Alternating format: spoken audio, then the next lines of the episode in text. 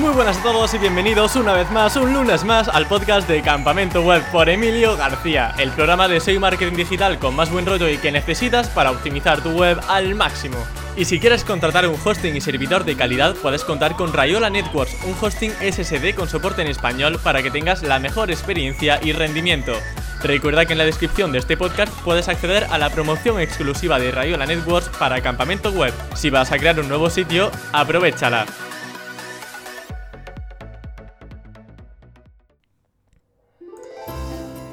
Ya está aquí 2022. No quería pasar la oportunidad de desearos un feliz y próspero año nuevo cargado de salud, buenas noticias y sobre todo subidas en ingresos online. Aunque sinceramente, para esto voy a intentar aportar mi granito de arena con los episodios que están por venir este nuevo año. Con el primero de ellos, este que nos incumbe hoy, vamos a intentar quitarnos ese miedo a trabajar con grandes proyectos, es decir, con webs de cientos de miles o millones de URLs. Hablaremos con Laura López, SEO en la agencia Internet República y que ha trabajado codo con codo en muchos de estos proyectos digitales. Os puedo asegurar que hay poca gente que se explique tan bien como ella, y mira que son aspectos técnicos. Trataremos auditorías, prioridades SEO, filtros, fichas de productos duplicadas, entre muchos otros temas que espero que te sean de interés. Así que, sin más dilación, doy paso a Laura López. Muy buenas Laura, bienvenida a Campamento Web, ¿qué tal estás? Hola Emilio, pues encantada de estar aquí, la verdad que Nunca habíamos coincidido, ni virtualmente ni en persona. Eh, raro es, porque con los poquitos que somos, raro es que no, que no hayamos coincidido, pero ya tenía ganas de conocerte. Bueno, y más raro todavía que además con tu web personal de Yo SEO y ese juego de palabras, digo, no sé cómo no he podido invitar antes a Laura a Campamento Web, si yo soy fan de ese tipo de, chistes. Te diré que hay gente que no, que no lo termina de pillar, ¿eh? Digo... No, bueno, a lo mejor básicamente estamos de Andalucía, ¿no? Entonces SEamos. Eh, bueno, eh, vamos a hablar mucho sobre SEO para e-commerce, que al final es uno de los grandes pilares que trabajáis dentro de Internet República. Vamos a hablar sobre SEO técnico, pero explicado de manera sencilla, porque yo sé que explicas las cosas muy bien, que todo el mundo puede entender. Y yo te quería eh, preguntar en primer lugar, ¿cuál es el primer paso cuando te llega un cliente de e-commerce con cientos de miles o millones de URLs? Porque claro, eh, no es lo mismo hacer una auditoría para una web pequeñita que encontrarme con, encontrarte con un panorama de una web gigante. ¿Cuál es ese primer paso? Bueno, nosotros lo primero que hacemos, como casi todos los consultores yo creo, pero a gran escala, es una auditoría muy completa.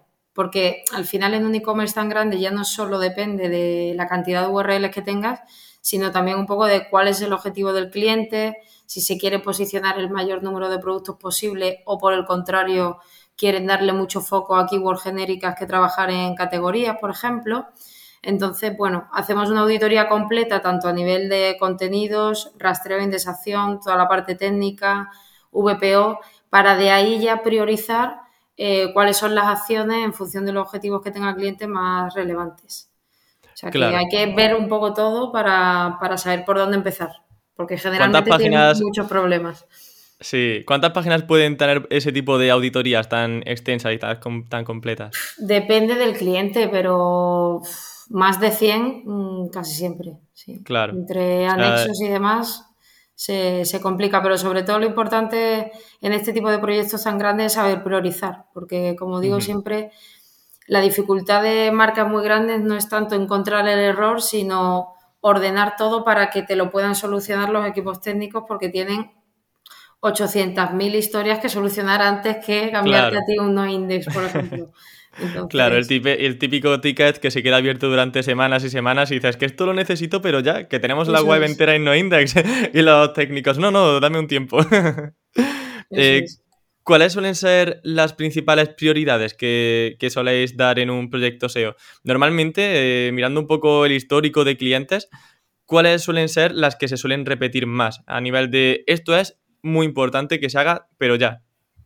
Bueno, a nivel de rastreo e indexación, que este tipo de, páginas, al tener tantas URLs, es algo que tienes que controlar muy rápido, hay ciertas pautas que, casi, casi, siempre se repiten. Por ejemplo, en el caso de e-commerce que estamos hablando, ¿no? Hay muchas veces que, incluyen versiones idiomáticas, por ejemplo, eh, que a nivel SEO no interesa indexar. Y hay gente que le parecerá una locura, pero por ejemplo en dia.es eh, tienen una versión en catalán que nosotros por SEO no indexamos porque no hay búsquedas en catalán de alimentación, por ejemplo. Entonces, al final es buscar eh, qué es lo que puedes recortar de un e-commerce tan grande para centrar el tiro en, en lo que quieres posicionar realmente. Y ahí tienes que recortar filtrados que no te interesen, versiones idiomáticas que no te interesen, o, que tú veas que se está yendo el rastreo por zonas que no, que realmente no son relevantes.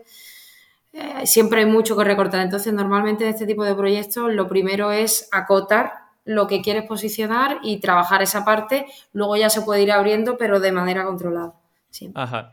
De hecho, me gusta mucho que hayas sacado el tema porque uno de los clientes que efectivamente lleváis en Internet República es la web de Supermercados Día, que mm. no se caracteriza precisamente por tener pocos productos, como ya nos has adelantado. Y yo te quiero preguntar, cuando nos enfrentamos a un e-commerce tan grande, con tantas URLs, también suele venir acompañado de un listado de filtros muy grande, que es un mm. poco también lo que decías de esa navegación facetada. ¿Cómo trabajas esa navegación por filtros a nivel SEO? ¿Indexas todos? Eh, ¿Hay algunos filtros que pones no index? ¿Cómo es esa labor? Pues fíjate, Emilio, normalmente el problema que solemos tener es el contrario, que este tipo de e-commerce tan grande, el faceteado no viene indexable, es decir, se suele ejecutar por, por JavaScript, pero no contiene URLs que puedan ser indexables o incluso el, propio faceteado no incluye las keywords que realmente el usuario va a buscar. Te pone una long tail que no lo busca nadie, ¿no? Y la importante, pero ¿y este filtro dónde está? Eso es, eso es, porque son palabras que a lo mejor o marcas o ordenaciones que no tienen sentido. Entonces, casi que te diría que el primer paso en este tipo de e-commerce es hacerlo indexable. Eso va a empezar. O sea, hacer las pautas para que pueda ser indexable. Porque como te digo, generalmente no lo es. Y en el proceso de hacer un faceteado indexable, eh, nosotros lo que siempre determinamos, o en la mayoría de los casos, es que si hay filtrados de distinto tipo, por ejemplo, tú puedes tener un faceteado por marca y un faceteado por tipo de producto que pudiese ser, no sé, pues sin gluten, sin azúcar, bio, por ejemplo, ¿no? Entonces, nosotros lo que sí que solemos hacer es un estudio de palabras clave previo para detectar cuáles son las consultas interesantes y normalmente eh, lo que nos, los resultados que nos da es la posibilidad de trabajar keywords de distinto nivel. Es decir, yo, por ejemplo, indexo marca y tipo, pero nunca indexo dos filtros del mismo, del mismo nivel. Por ejemplo, nunca indexo un producto como cereales marca día y marca eh, Nestlé, porque nadie va a buscar, o muy poca gente, te diría que nadie va a buscar cereales de dos tipos de marca. En cambio, cereales sin gluten, que son dos faceteados de distinto nivel, eso sí que lo abrimos. Entonces siempre es eh, abrir faceteado de distinto, de distinto nivel para que tengan consultas relevantes. Y siempre que sea algo que interese posicionar. Si son consultas que no, pues lo, no lo abrimos. ¿Cómo lo quitamos? Pues ahí, ahí ya hay muchas muchas opciones. Hemos hecho hasta, bueno, hemos mm, puesto no follow, a veces hemos eh, encriptado los enlaces. Ofuscado, ¿no? Con, un evento on click, por ejemplo. Por ejemplo. O incluso cambiando eh, el href para que no mm, pille que es un href. O sea, ahí es verdad que con el tema de, de ocultar enlaces y demás siempre ha habido con mucho repelús, ¿no? Sí. a, ver, a ver si pasa algo. Con el tema de la ofuscación siempre hay como mucho miedo. Mm, bueno, yo siempre digo. No hay que, tenerle realmente miedo, es, lo que tú dices. De hecho, John Muller ya ha hecho algunas declaraciones oficialmente en Twitter que yo recuerdo perfectamente, de, bueno, en las que él afirmaba que no había ningún problema en ofuscar enlaces. Eh, simplemente, eh, pues lo que no podemos hacer son otro tipo de técnicas, pero que ofuscar enlaces es completamente viable para facilitar el rastreo a Google. Es que a ellos les, viene bien, ¿sabes? Economizar todo ese rastreo y que no pierdan mucho tiempo, que al final es dinero para ellos, rastreando muchas secciones de la web que igual no son interesantes para el posicionamiento. Tiene también mucho sentido, de hecho. Totalmente. Eh, has comentado también el tema del nofollow, que claro, una cosa es la indexación, otra cosa es el rastreo. Cuando no indexáis una, un filtro, por ejemplo, en el caso de que, por ejemplo, tenga dos marcas del mismo nivel, por ejemplo, eh, ponéis no index, no follow. ¿Y por qué razón? Si lo, haces así. Hay veces que lo hemos hecho así, pero si te digo la verdad, lo que a mí mejor me ha funcionado es em, ejecutar una regla para que cuando tú tengas marcado un, un facet de un nivel, el resto no sean clicables. O sea, no, no tanto ofuscarlo, sino directamente quitarle el evento para que no se, no se ejecute ni se pinte en el código es href. No es que se no es que se oculta, no es que se ofusca, sino que directamente no te da la opción de clicar. Eso es lo que a mí mejor me ha funcionado. Otra opción es poner un no index no follow. Ahí ya sabemos que, bueno, que Google hay veces que aunque pongas en no follow, claro. sigue para el rastreo. Depende de la fase en la que esté el proyecto, te diría yo, porque si los, el fase ha estado indexado previamente, probablemente con un no index no follow vaya a funcionar regular. Si es un proyecto nuevo y lo puedes hacer desde cero, a lo mejor ahí si ya incluyes el no index no follow nunca se va a indexar. Yo creo que depende un poco de la fase en la que esté. Pero a mí en general lo que mejor me ha funcionado es evitar directamente el clic, o sea, incluir una regla para que en el código no se pinten el resto de enlaces cuando hay uno un clic ya clicado en un facet.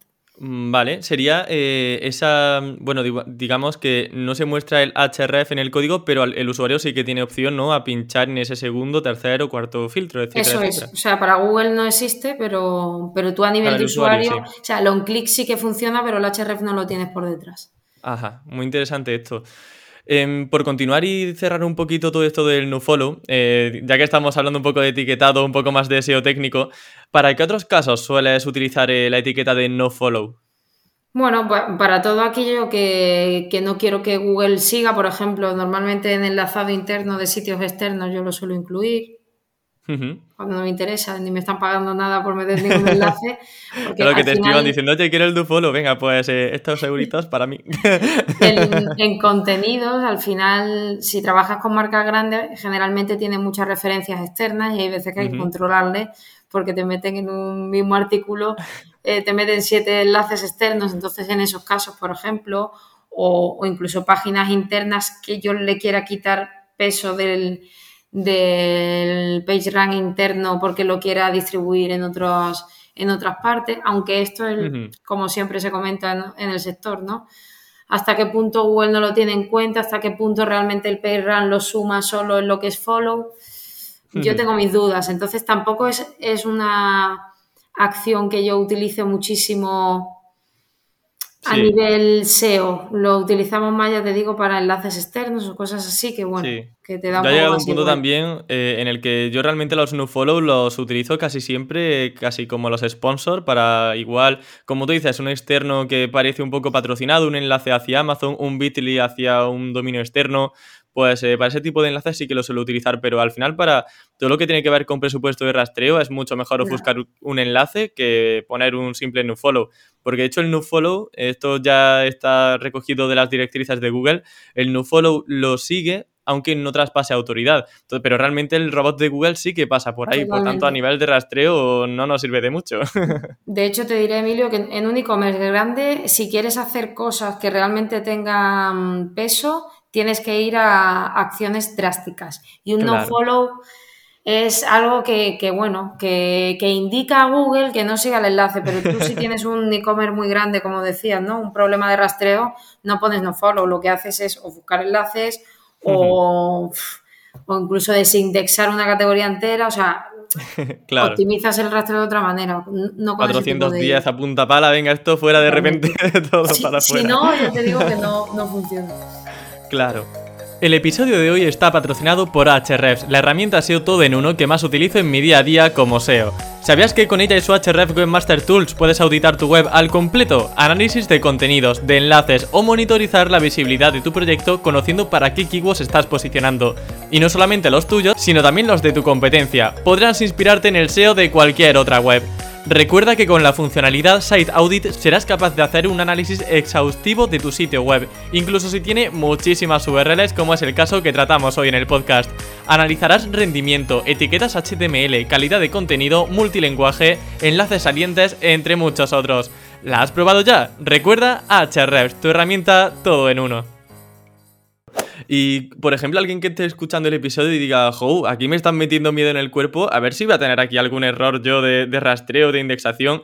Empezando por el tema de rastreo, ¿cómo podemos saber si tenemos algún problema de rastreo? Quizá mirando los logs y viendo si Google no pasa por alguna categoría, por algún producto. A ver, lo, lo principal en estos casos, nosotros primero determinamos de todo el eh, pues todo el site que llevemos, cuáles son nuestras páginas que realmente son interesantes para nosotros, tanto a nivel estratégico como las que nos aportan tráfico SEO a través de Ser Console. Y una vez tienes el mapa más o menos eh, organizado y ya sabes cuáles son tus prioridades y demás, ahí pasas a efectivamente mirar los logs, porque al final, ¿cuáles son las peticiones que te hace Google? Tú puedes tener tráfico por una URL porque se ha posicionado bien, porque en redes sociales, por ejemplo, ha tenido mucho impacto y de repente te has posicionado bien, pero no por eso eh, tienes que tener ningún problema de rastreo o ser beneficiosa esa URL en el rastreo. O sea, eso solo lo vas a ver generalmente eh, con las peticiones que se hacen a los logs, que ahí te quitas dudas de si es que está mal optimizada o si es que directamente Google no está llegando a ella. Y en este tipo de site tienes que saber hasta dónde está llegando Google. Claro. ¿Y cuál es la herramienta que utilizas para ese análisis de logs? No sé si es Screaming Frog Log Analyzer, eh, Sitebulb, eh, cualquiera otra. Nosotros normalmente, como son páginas web que tienen millones de peticiones, por ejemplo, pues Vodafone tiene una cantidad de peticiones de logs enorme, o Día o cualquiera de estos, normalmente trabajamos con RStudio. O sea, parseamos ahí los, los logs y directamente los trabajamos ahí. Hacemos el filtrado en R y luego ya cuando tenemos el documento ya totalmente filtrado, pues ya lo, exportamos en un CSV o lo que sea y ya trabajamos con, el documento eh, filtrado. Pero como normalmente en este tipo de páginas, si por ejemplo haces estudiar los logs diarios, incluso ese archivo de logs diarios viene dividido en siete a lo mejor. Entonces, para eh, combinarlos, unificarlos y todo, con R lo, lo hace bastante fácil. Si no, pues con Screaming Frog Log Analyzer lo puedes hacer también. Claro, solo que luego a posteriori te va a tocar hacer mucho más trabajo manual para poder manejar tantísimo dato. Porque eso también me llama la atención. ¿Cómo manejáis ese dashboard, ese, ese documento de logs? Una vez R te ofrece un documento de, del análisis de logs por donde ha pasado Google por toda la web.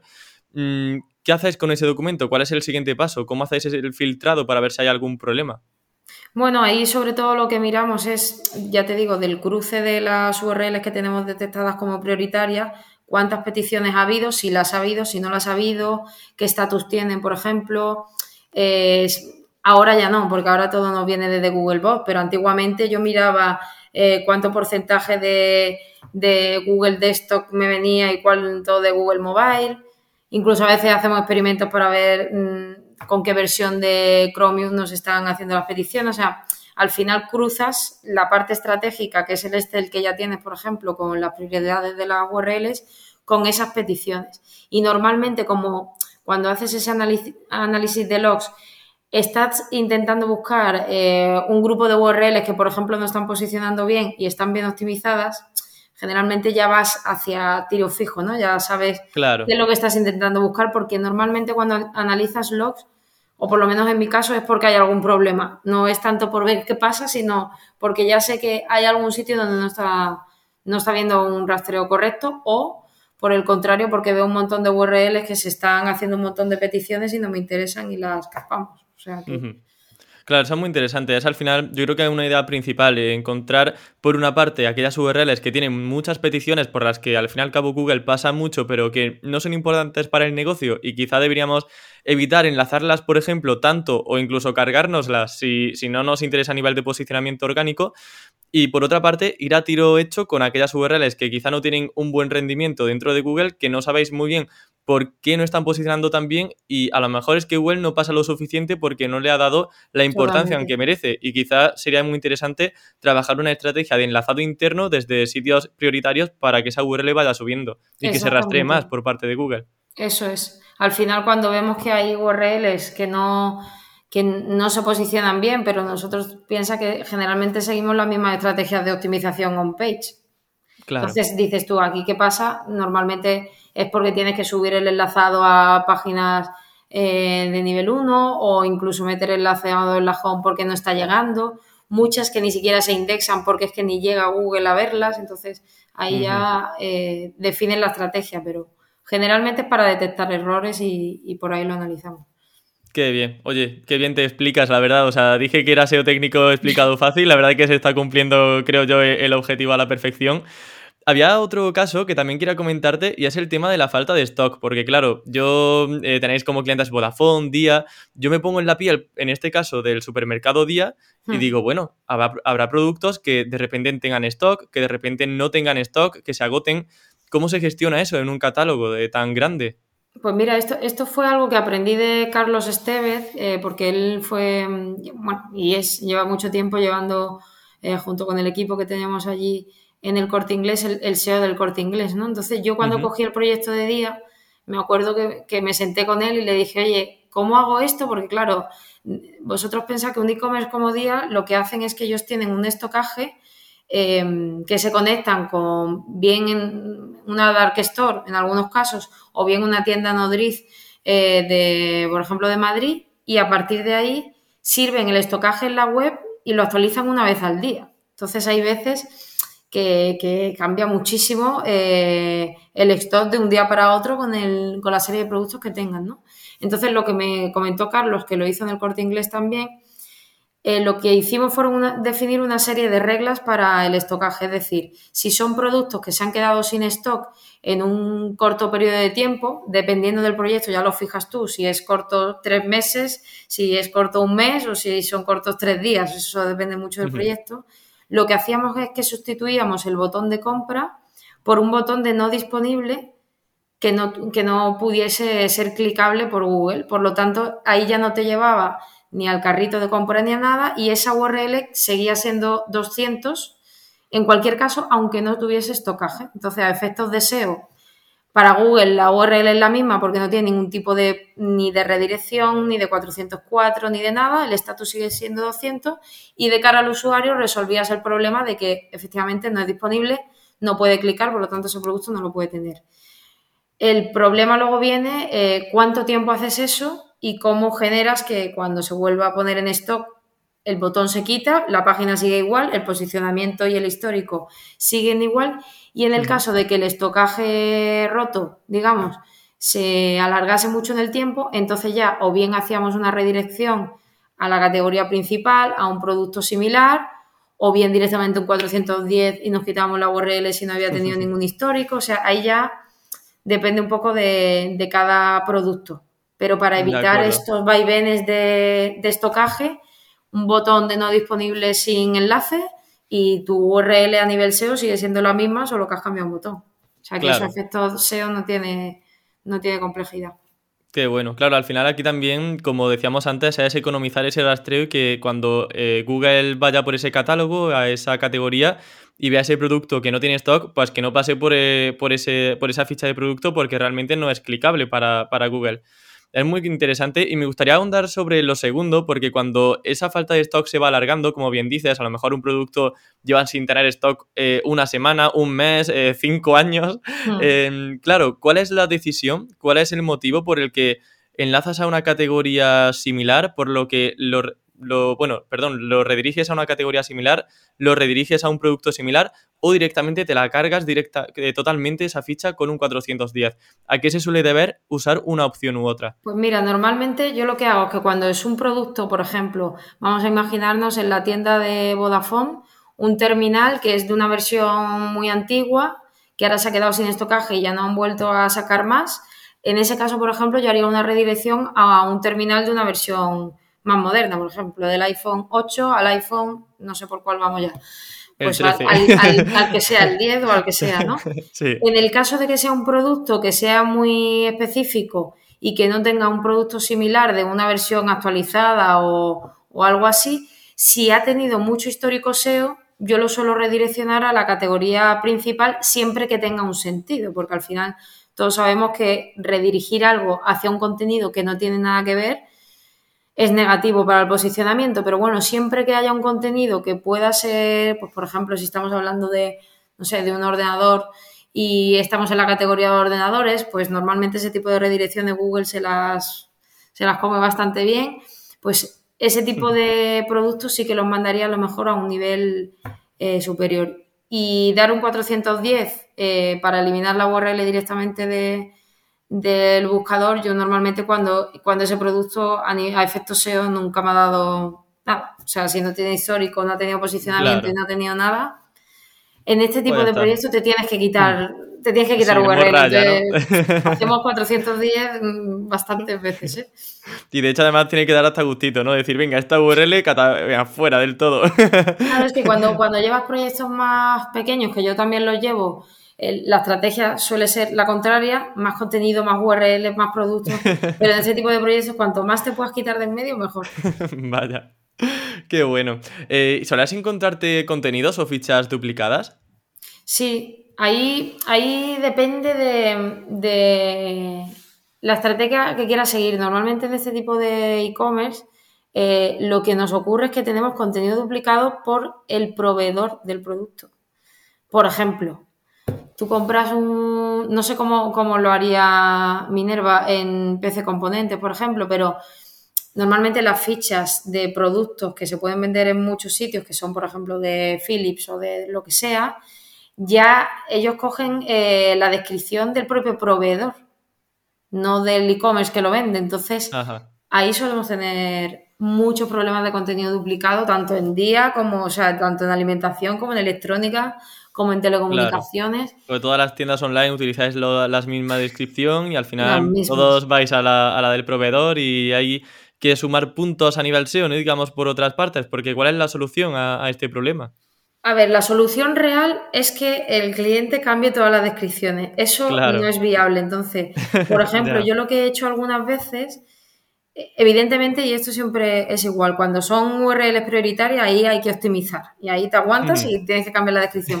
Pero cuando ya es en el resto de URLs y no hay capacidad para cambiarlas todas, nosotros, por ejemplo, lo que hacemos a veces es que incluimos una descripción más corta, personalizada pero automatizada, para que ya el contenido no sea solo la descripción del proveedor, sino que haya una descripción SEO previa, un poco más cortita, como por ejemplo, pues nombre del producto, colores, propiedades, hacemos ahí un- una concatenación de atributos con una descripción más o menos SEO que pueda ser automatizada y ya por lo menos tienes el contenido duplicado, pero como tienes otro porcentaje de contenido que es nuevo, funciona Sí. un poco mejor. ¿Y ese contenido nuevo es el mismo para todas las fichas, exceptuando el tema de los atributos? Por ejemplo, no sé si es o es un spin tags que va variando de, en cada URL. Depende de lo que nos podamos complicar, o sea, con todo lo que podamos Depende personalizar. del equipo técnico ¿no? y, la, personalizamos. y la magia que, que tengan ellos. Claro, depende del tiempo y de lo que nos dejen. Y también de, de los propios atributos que nos dan, porque hay veces que si tienen menos atributos, si lo haces automático,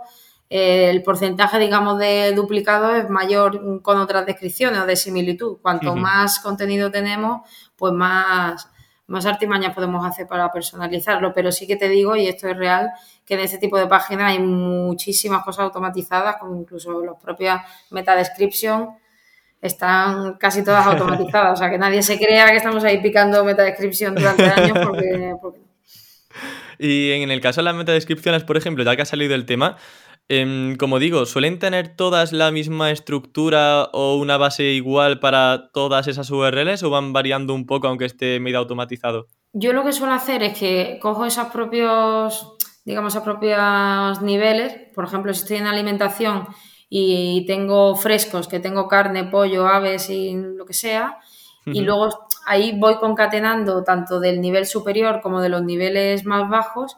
Y lo que hago es que hago a lo mejor cuatro versiones diferentes de, de meta description. Entonces, como varían un poco, pues ya no son exactamente las mismas Ujú. lo que te digo, depende del tiempo que se tenga. Yo siempre intento poner por lo menos dos versiones diferentes, porque aunque cambien los atributos, si, si es muy, muy parecida, pues Google se da cuenta de que está automatizado, no es tonto, pero Vale, aunque genial. tengas tres o cuatro Sí. versiones diferentes, pues ya más o menos. De acuerdo. ¿Qué hay cuando... Bueno, no sé si has hecho, por ejemplo, alguna vez más de una ficha para un mismo producto. Por ejemplo, sale el iPhone 13, que ya van por, ya van por el 13, y, por ejemplo, pues ahí tenemos iPhones que tienen distintos almacenamientos. Entonces, haces una ficha para el iPhone de 256 gigas y otra ficha para el iPhone de 512 gigas, o lo ponéis todo dentro de la misma URL, dentro de la misma ficha. Pues mira, yo en este caso, por ejemplo, en el caso de los iPhone que son mm, terminales que cuando salen tienen mucho peso, yo lo que me planteaba cuando optimizamos las fichas, o sea, el e-commerce de Vodafone tiene eh, una URL por cada tipo de, de terminal. Si es de 32 gigas, tiene una URL con los 32 gigas. Si es en negro, tiene, o sea, por cada atributo y cada modelo, digamos, hay una URL indexable. ¿Qué ocurría? Que tampoco iba a cambiar yo la disposición del e-commerce. Pues si el e-commerce era así, pues así se iba a quedar. Pero lo que sí que, suelo hacer eh, es que en un lanzamiento em, no saco todas las URLs indexables a Google. Saco una y ahí hago toda la estrategia. Durante a lo mejor las primeras tres semanas. Posiciono la ficha que más me interese y una vez que ya se ha pasado el boom del posicionamiento, que ya el e-commerce empieza a tener eh, toda la parte de iPhone, por ejemplo, empieza a tener relevancia, abro el resto. ¿Por qué? Porque al final, cuando salimos todos los de telecomunicaciones a, mm, posicionar por un iPhone, ahí es el, más tonto el último, ¿no? Entonces, a mí me interesa más posicionarme por una keyword genérica en primeras posiciones solo con un, con un modelo a ir a por tantos que luego... Mm, no posiciones con ninguna, con la que tienes. Entonces, en ese caso mi estrategia normalmente es ir a por uno al principio y luego ya trabajo el resto o abro el resto cuando ya las cosas están más calmadas y ya puedes hacer otro tipo de estrategia. Perfecto. A nivel de contenidos, también hay un dato que yo sé que eh, trabajáis mucho eh, en Internet República que, os ha funcionado bien, y es el tema de los fax, eh, de las fax y del marcado de, de, datos estructurados relacionados con esas preguntas frecuentes, que también lo comentabas con tu compañera Marta Romera. ¿Qué es esto de las fax y cómo lo trabajáis? Bueno, pues el tema de la fax surgió hace, yo creo que hace ya año y pico, año y medio, no sé, porque ya con la pandemia me lío con, el tiempo, pero eh, empezaron a sacar marcados de fax dentro de los resultados de, búsqueda, no solo las de las propias páginas que se hacía con un marcado de esquema, sino el propio Google que sacó un snippet de eh, fax directamente de contenido que cogía de otras páginas, ¿no? Al inicio todo el mundo... Lo, que está haciendo ya todo el mundo es, como no, cogiendo contenido.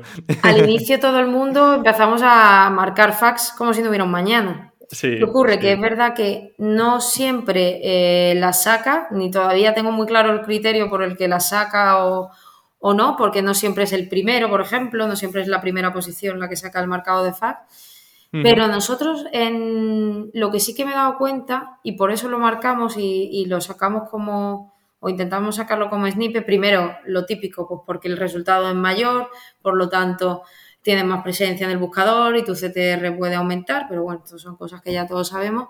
Pero yo lo que sí que me he dado cuenta es que en contenido genérico, por ejemplo, en URLs de, de categorías principales, beneficia mucho tener contenido eh, que tenga que ver con, con, facts sobre esa categoría principal. O sea, no lo he visto tanto, por ejemplo, en fichas de producto, no me ha funcionado tanto, pero en categorías principales me ha funcionado súper bien, siempre. Entonces, yo es, hasta que por lo menos Google cambie, el darle el contexto de un posicionamiento genérico a una categoría principal, pero a su vez le están metiendo long tail porque le están metiendo contenido eh, optimizado eh, para preguntas que suele ser long tail, le da un contexto diferente y a mí me está funcionando bastante bien. Y además que es mucho más natural, ¿no? Que tener un chorongo de texto como se suele hacer. Es decir, tener un listado de preguntas frecuentes en una categoría, por ejemplo, de alimentación eh, de carne fresca, por ejemplo, eh, puede ser una pregunta, ¿cómo saber si la carne es fresca? Pues mira, ya tienes ahí una pequeña preguntita o, dónde comprar la carne fresca más eh, adecuada. y aparte que piensa, Emilio, que a nivel del lanzado interno es otro módulo donde puedes jugar con el lanzado interno súper centrado, porque yo no es que elimine eh, la navegación alternativa por preguntas frecuentes, o sea, hay una categoría de preguntas frecuentes eh, que funciona como siempre, pero incluimos una selección de las más relevantes para cada categoría dentro de cada... Y ahí jugamos con nuevos enlazados, o sea, es más contenido, más contenido y que si encima puedes meter un marcado y te lo saca como snippet, pues mejor. Qué guay. Pues mira, justo hablando de enlazado interno, ¿cuáles son las principales prioridades que sigues a la hora de realizar un correcto interlinking? Bueno, Pregunta yo... sé que un poco densa, ¿eh? porque bueno, sé que, sé que esto puede dar para mucho rato. Sí. Depende del tipo de proyecto. Pues por ejemplo, cuando hablamos de e-commerce, ahí el enlazado interno se disipa muchísimo, entonces normalmente intentamos priorizar en los niveles más altos pues aquellos enlaces que sean muy relevantes, pues por ejemplo, eh, es algo mm, lógico y normal, pero funciona y es muy necesario cuando tú estás en una home de un e-commerce que pongan las fichas de producto que más te interesa posicionar. De hecho, nosotros en los proyectos SEO, eh, cuando entramos en un proyecto SEO nuevo, siempre pedimos que esté el típico módulo de, de productos más vendidos o lo que ellos quieran poner a nivel de negocio, pero luego que esté un espacio donde nosotros podamos meter cinco o seis enlaces que a nivel SEO, por lo que sea, me interesen, ya sea porque los quiero, le quiero dar fuerza para posicionar o porque es una ficha producto nueva que si la pongo en la home se me va a indexar rápido y si no me va a tardar dos meses en indexar porque no llega claro, igual un nuevo lanzamiento ¿no? de un producto y que quieras estar la primera y, si no se enlaza desde el home, igual es difícil que Google llegue a esa, a esa URL. Entonces, bueno, al final en este tipo de proyectos el enlazado interno es primordial sobre todo desde las partes más importantes de la web, porque como es difícil que lleguen a, otros lugares, eh, hay que hacer ahí un mix entre distintos niveles para que todo esté bien enlazado. Mira, esto aquí me surge una, una duda y es, hay veces en los que decimos, bueno, pongo muchos productos enlazados, por ejemplo, los productos más vendidos o los más populares del e-commerce. ¿Debo poner muchos, por ejemplo, en la página de inicio o pongo 5 o 6? Ya has comentado que esa es la, cifra que sueles poner, pero no sé si suele ser así la norma general, si hay alguna excepción. Eh, en cuanto al número de productos que enlazar. Eh, que igual se te va de la mano, pones menos. Cuanto más tengas, más se divide, por lo tanto, menos potencial le das a cada uno. Si pones pues dos, pues vas a tener dos más fuertes. Si pones 15, pues vas más flojo. Pero, por ejemplo, un proyecto que, que el tema del enlazado lo trabaja muy bien y a nosotros siempre nos gusta mucho es Mil Anuncios. Eh, no solo la ejecución de contenido automático que hacen con los enlaces, pero los propios módulos que tienen siempre a la derecha con los más vendidos, los más buscados, ese tipo de módulos en un e-commerce funciona súper bien. No solo en la home, sino incluso en categorías principales, poner un destacado de, productos y olvidarnos de incluso mm, enlazar todas las categorías desde una categoría principal, todas las subcategorías, no tienes por qué meter todos los enlaces para que tu página funcione bien. Lo importante es que esté priorizado. Es decir, desde la categoría principal enlazo a esto, de esto a lo otro. Que muchas veces meto en una categoría la subcategoría y la subsubcategoría. Error. O sea, al final es también no solo el crawl budget, como hemos hablado antes, sino optimizar también el enlazado interno. Súper importante. Y menos es más muchas veces. ¿eh? Y en el, por ejemplo, hablando dentro de un catálogo, en una categoría, ¿cuántos eh, es conveniente poner pocos productos, muchos productos, para que la paginación no se vuelva muy extensa? Porque eso es otro problema, que a lo mejor si mostramos tres, productos por página, a lo mejor tenemos 500, páginas 500 páginas de, esa categoría. ¿Cómo gestionamos eso? Pues es que ahí el truco no es poner más o menos productos, es la categorización. Es decir, tú puedes tener un listado de productos enorme el problema no es que tengan muchos productos, es que no has encontrado categorías o filtrados o facets que agrupen tipos de productos. Entonces, en ese caso ya no es tanto el número de productos que tengas, porque en algunos casos vas a tener mucho, pero en los listados donde se tengan un número de productos muy alto, lo que hay que analizar es si hay otro grupo que se pueda sacar de ahí, por ejemplo, en un facet, para dividir. O sea, al final esto hay, que agrupar porque un listado de productos muy amplio, ya sea con una paginación tradicional o con las paginaciones que queramos, eh, con un cargar más, con un HR por detrás, da igual. Al final estamos enfocados a móvil. Cuanto más eh, productos metamos, más va a tardar en cargar, más se va a disipar el enlazado interno. Claro. Aquí hay que hacer clúster de keywords y de grupos y de temas que puedan agrupártelo. Si no es posible en un menú porque el e-commerce esté definido de una manera, trabajar con el faceteado para agrupar y no dejar muchos productos. Yo no dejaría más de 10 incluso, en algunos casos, si se pudiese, claro. Qué guay, la verdad que Laura es un placer poder de verdad hablar contigo sobre SEO técnico porque insisto en que te explicas genial, está quedando yo creo que redondo. Vamos a hablar de un tema que quizá pueda parecer, extraño, con Yo SEO, que puede parecer extraño, pero vamos a hablar del tema de Discover. Normalmente se trata en medios de comunicación pero yo te he visto soltar alguna vez la palabra clave, bueno, la palabra Discover, estoy yo con las keywords todavía en la cabeza, te he escuchado decir Discover en alguna ocasión y sobre todo en e-commerce. ¿Esto es mm. posible? ¿Es factible a día de hoy trabajar Discover? Pues mira, yo cuando empezó todo el tema de Discover, eh, claro, nosotros lo analizábamos sobre todo porque nosotros no trabajamos con ningún medio actualmente. Entonces, bueno, lo analizamos para ver si podíamos meter contenido sobre todo de blogs o incluso de e-commerce. Eh, es verdad que no ha evolucionado como yo pensaba, pero, eh, por ejemplo, las tendencias de terminales muy fuertes en el caso de Vodafone, a mí se me han posicionado en Discover de forma totalmente eh, orgánica, o sea que no es que yo hubiese hecho ninguna estrategia, sino que directamente por la propia tendencia de la búsqueda de un terminal que sí que evidentemente esté bien posicionado, si no está posicionado no te van a detectar y no vas a salir. Pero, por ejemplo, no me acuerdo si fue con el iPhone 8, creo que, la ficha apareció en Discovery y con algún Samsung también. Entonces, posibilidades de aparecer las hay. ¿Qué pasa? Que es verdad que no se ve tanto contenido de e-commerce, pero yo creo que haciendo una estrategia fuerte eh, a través de diferentes vertientes sí que se puede. No es algo que nosotros estemos trabajando mucho, pero porque tampoco, porque nos estamos centrando más en otras cosas o las prioridades de, nuestros clientes están más en otro, en otras partes que en Discover, porque al final el, tráfico que te llega a Discover, por ejemplo, para un e-commerce, a lo mejor no, es tan transaccional, ¿no? La gente no va con la idea de, de comprar. Pero claro, el día de mañana, si todos estamos ahí, que yo creo que es el objetivo de Google, es la parte de personalización de Google, a lo mejor sí que van a tener mucho más sentido ver fichas de productos o lanzamientos en Discover que directamente de una búsqueda intencionada en Google. Sí, de hecho Google Shopping empieza a verse incluso dentro de no solamente de la SERP inicial de Google, sino que cuando pinchas en una imagen, en un vídeo, en la vista previa, empiezan a verse eh, productos de Google Shopping dentro de, la propia SERP. Y esto es algo que se está inculcando, que se, se está introduciendo a raíz de MAM. Ya empiezan a verse algunas pequeñas cosas visuales y también que afectan a la funcionalidad y que es justamente eso, el poder de poder tener un montón de tipologías de URLs, tanto transaccionales como informacionales, dentro de la SERP y que, bueno, pues nos perdamos en una odisea de, la SERP y que tengamos ahí un montón de, de posibilidades, comprar, ver información, ver un vídeo, mm. imágenes, etcétera, etcétera.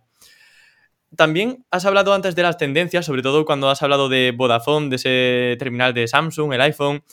No sé si esto está relacionado con un caso que comentaste con, con Jordi Ordóñez, que es que viste que Twitter era un gran potenciador de, este, de esta plataforma, ¿no? De Discover. Em, ¿Cómo funcionaba eso? De que Twitter fuese un gran eh, potenciador, ¿no? Para salir en Discover. Bueno, al final pensad que Discover, tal y como se está planteando por los tipos de, resultados que aparecen, fijaos que son tendencias. Normalmente son noticias muy frescas o incluso contenido muy clickbait, cosas así, muy, yo no veo clickbait en Discover, ¿eh? No mucho. De hecho, yo, creo que están teniendo bastantes problemas en afinar eso, porque te encuentras cada, cada artículo que, es, fuerte. Y yo creo que ahí tendrán mucho que afinar. Pero lo que está claro es que son tendencias, tanto a nivel de contenido como os digo, a nivel de incluso productos cuando un producto nuevo sale que te puede posicionar hasta una ficha de producto como en el caso de Vodafone, ¿no?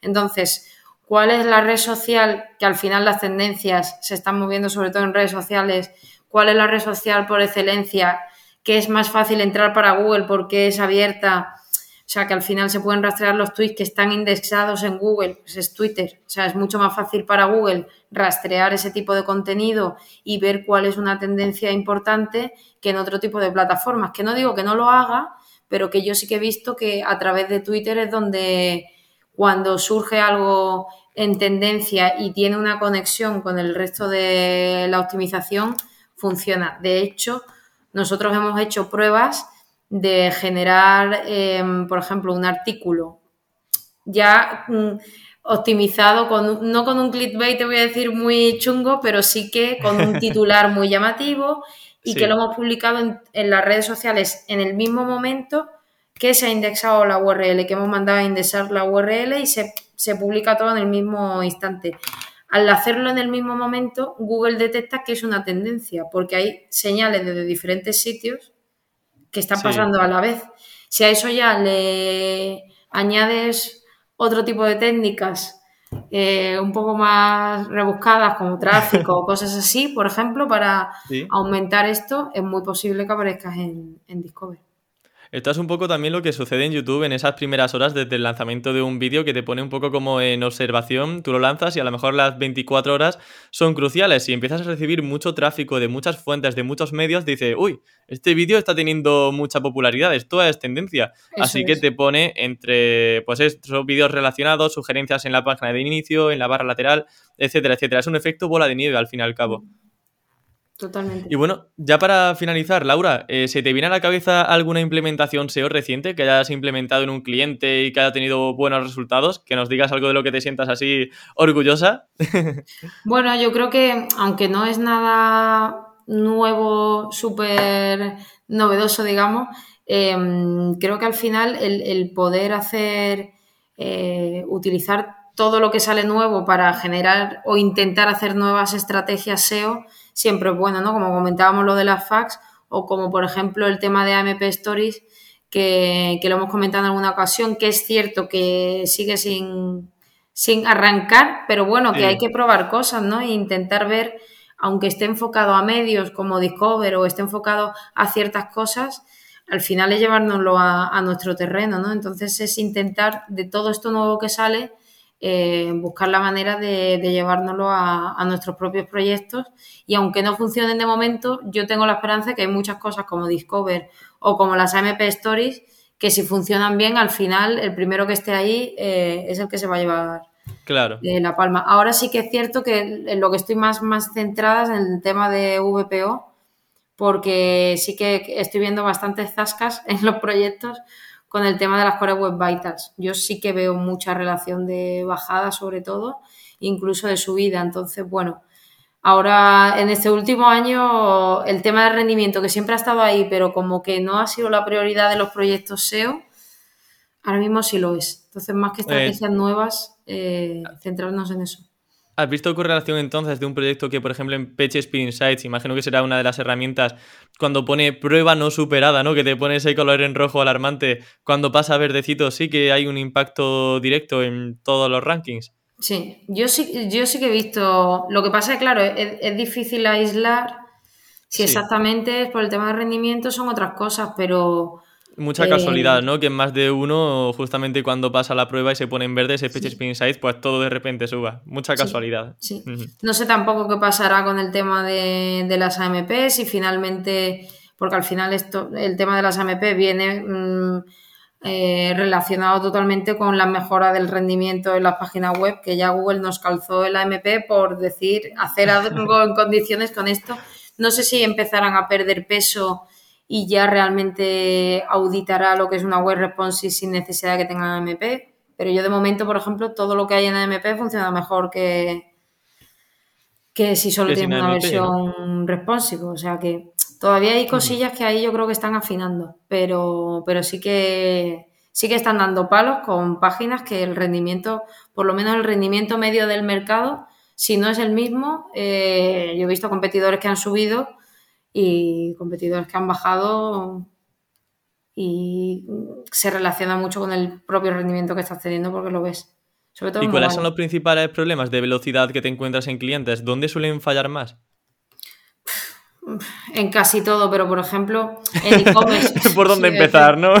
es que es muy complicado, pero por ejemplo, en e-commerce, pues todo el tema de imágenes que si no van hiper mega optimizadas con la cantidad de imágenes que tienes en un e-commerce, Normalmente la gran mayoría de los problemas de rendimiento son más a nivel de servidor y de recursos, por ejemplo JavaScript y CSS que no están bien optimizados en, la carga, eh, más que otra cosa. Pero en el caso de e-commerce, aunque parezca increíble, si estás sirviendo las imágenes con un tamaño o una disposición que no es la correcta, eh, pues ahí te saltan tantos problemas del LCP porque la imagen de cabecera es así de tocha y pesa yo no sé cuánto, como lo, el CLS que por ejemplo eh, cuando no está bien eh, dispuesto el ancho y el alto por ejemplo de una imagen o no está bien marcado en la página, salta cada dos por tres. Aunque no tiene tanto peso el CLS, pero, pero está saltando mucho.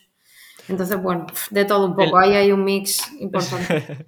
bueno, yo, eh, esto es que nuevamente daría para una, para una nueva entrevista. Yo sé que tienes webinars donde hablas de VPO, entonces, bueno, quien quiera saber un poco más sobre este tema y saber tus recomendaciones, que también yo creo que eh, verlo en YouTube con una presentación es más sencillo que escucharlo vía podcast, eh, que sepan que tienen presentaciones tuyas en YouTube hablando del tema.